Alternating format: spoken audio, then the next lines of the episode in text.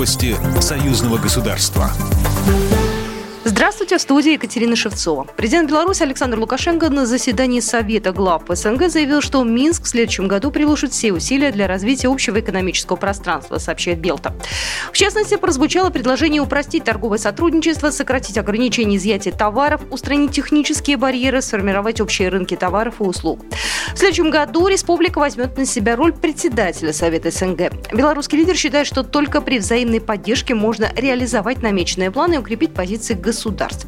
Особое внимание будет уделено работе по сопряжению многоуровневых интеграционных процессов по СНГ и ЕАЭС. Союзные парламентарии обсудят бюджет на 2021 год. В Москве и Минске 21 декабря состоится 59-я сессия парламентского собрания Союза Беларуси и России.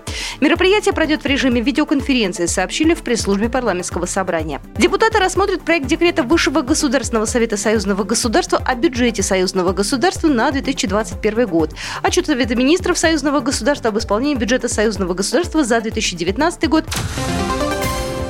Губернатор Иркутской области Игорь Кобзев и председатель Брестского облсполкома Анатолий Лис подписали соглашение о сотрудничестве до 2020 года.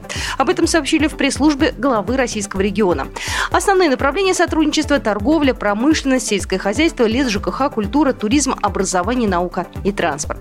Также стороны обсудили торговое сотрудничество. Пандемия оказала влияние на эту сферу, а потому сейчас россияне и белорусы собираются восстановить торговую активность. В прошлом году товарооборот Иркутской области и Беларуси вырос два с половиной раза по сравнению с 2018 годом и составил 284 миллиона долларов. Белорусская страна прорабатывает вопрос организации автопробега Брест-Иркутск, посвященного празднованию Дня Победы в Великой Отечественной войне и 80-летнему юбилею обороны Брестской крепости.